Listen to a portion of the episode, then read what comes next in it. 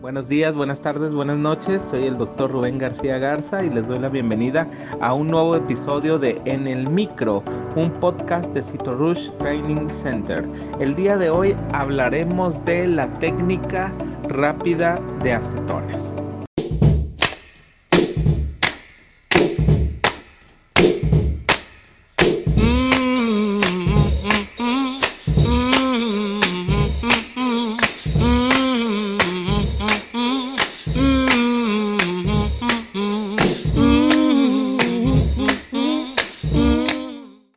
Pues el día de hoy vamos a hablar de la técnica rápida de acetonas. La técnica rápida de acetonas la tendremos que contrastar con la técnica convencional. La técnica convencional ya habíamos comentado que pues la fijación que básicamente es, es, más difícil modificarla aunque hay elementos para fijar o incluso elementos físicos como en el caso de la congelación para fijar rápidamente. Pero en ese caso no aplicaría. Diríamos que qué podemos hacer en, en los pasos de deshidratación aclaramiento y preinclusión que nos pudieran ayudar a hacer más rápida la muestra si, ustedes se fijan aquí, como cerramos el programa anterior diciendo, si yo no deshidrato bien mi muestra, a la hora que la quiera aclarar no se va a aclarar adecuadamente y cuando quiera perfundirla con parafina, eh, la parafina no va a entrar porque quedan restos de esa agua que, estaba desde los primeros pasos de deshidratación. Entonces ahí tenemos un problema importante porque si pensamos que podemos hacer una técnica más rápida simplemente con la reducción de tiempo, estaríamos equivocados puesto que tendríamos resultados no muy favorables y que probablemente hagan que mi muestra no cumpla con los estándares ni para cortar siquiera, que a veces nos ha ocurrido cuando tenemos muestras difíciles de, cortar en investigación, eh, empezamos a preguntar cómo la procesaron, cómo la fijaron, este, cómo, cómo hicieron todo el procedimiento y nos damos cuenta que en ocasiones por ahí a alguien se le ocurrió reducir indiscriminadamente el tiempo nada más para tardarse pues menos y el resultado no fue el adecuado. Entonces la técnica rápida de acetonas no es nada más reducir el tiempo de la deshidratación, sino cambiar el agente deshidratante. Como su nombre lo dice, pues ahora en lugar de usar etanol, vamos a usar acetonas. Y son las mismas acetonas en el cuestión del porcentaje. Si por ejemplo tenemos etanol al 60, ahora utilizaríamos acetona al 60 y así sucesivamente hasta llegar al 100%, ¿no? O a lo que corresponde al absoluto.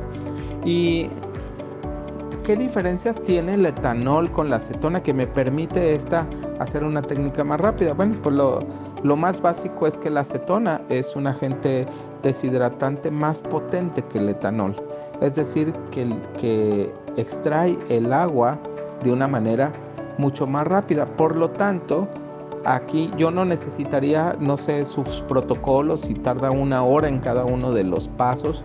Eh, acá usamos una hora en cada paso, pero si dura una hora, yo lo puedo reducir incluso hasta 20 minutos con los mismos resultados de deshidratación, puesto que mi agente deshidratante que estoy utilizando ahora, que es la acetona, es mucho más rápido. Entonces, en el paso de la deshidratación, que me puede ocupar 6, 7 horas, depende de todos los pasos que usted use, al 60, al 70, al 80, al 96, otro al 96, absoluto, absoluto, cada uno una hora pues lo puedo reducir considerablemente. Y al reducir este estos pasos, también puedo reducir los otros pasos, puesto que tengo seguridad de que tengo bien deshidratada mi muestra. Esta técnica yo la consideraría una técnica alternativa para los histotecnólogos que están trabajando con muestras, ya sea de pacientes o de investigación, pero en ciertos casos la pudiera proponer.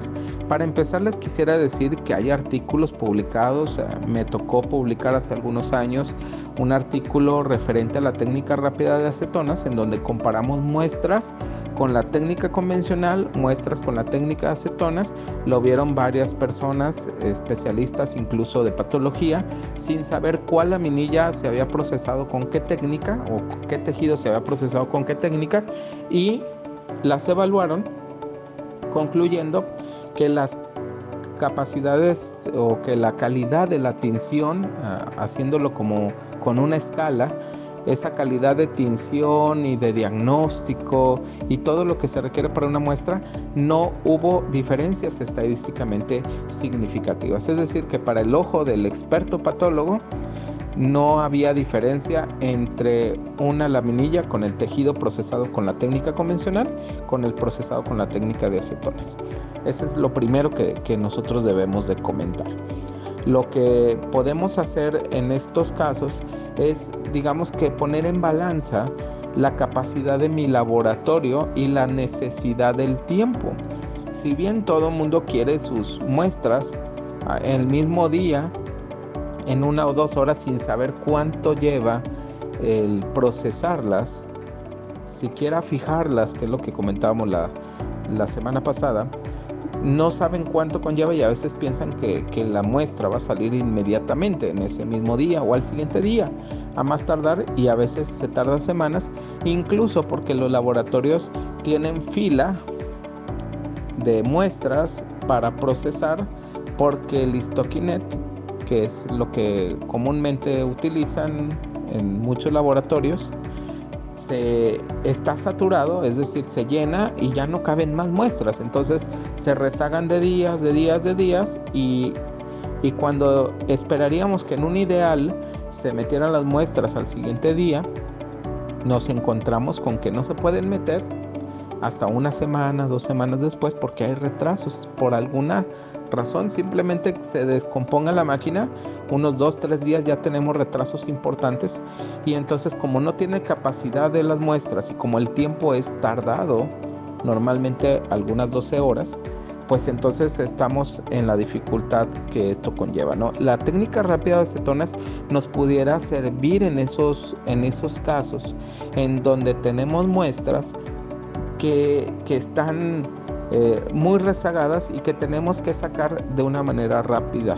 Eh, reducir de 12 horas a 3 horas y media el proceso nos permite que en un turno podamos meter el doble o el triple de cargas que, que haríamos con, con la convencional de 12 horas.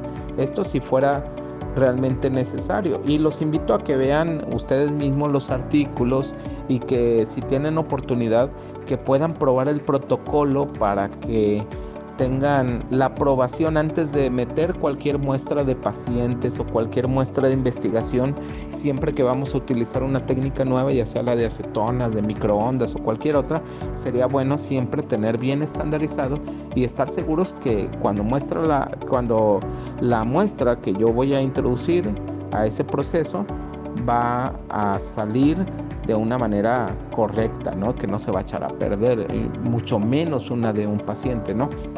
Pero ya hay artículos en los cuales se hizo este todo este procedimiento. En este año sacamos un artículo con eh, tejidos glandulares en donde utilizamos también la convencional y la acetona sin encontrar diferencias. Incluso lo vimos con inmunohistoquímica, o sea, no, nada más con HY, sino con HY, tinciones especiales, histoquímicas e inmunohistoquímicas sin encontrar diferencias en ninguna en ninguna de ellas. Así que Em, es una buena técnica alternativa que ustedes pudieran tener por ahí a la mano. ¿Qué hacemos? Ponemos acetona en lugar de etanol en las concentraciones, reducimos el tiempo y esa reducción de tiempo nos va a permitir hacerlo más rápido, pero con los mismos resultados, con la misma calidad. Entonces, pues les recomiendo que si tienen oportunidad, les voy a pasar por aquí los links de los artículos que tenemos en base a esto y que ustedes los puedan leer para que ustedes mismos formen su opinión acerca de este tema.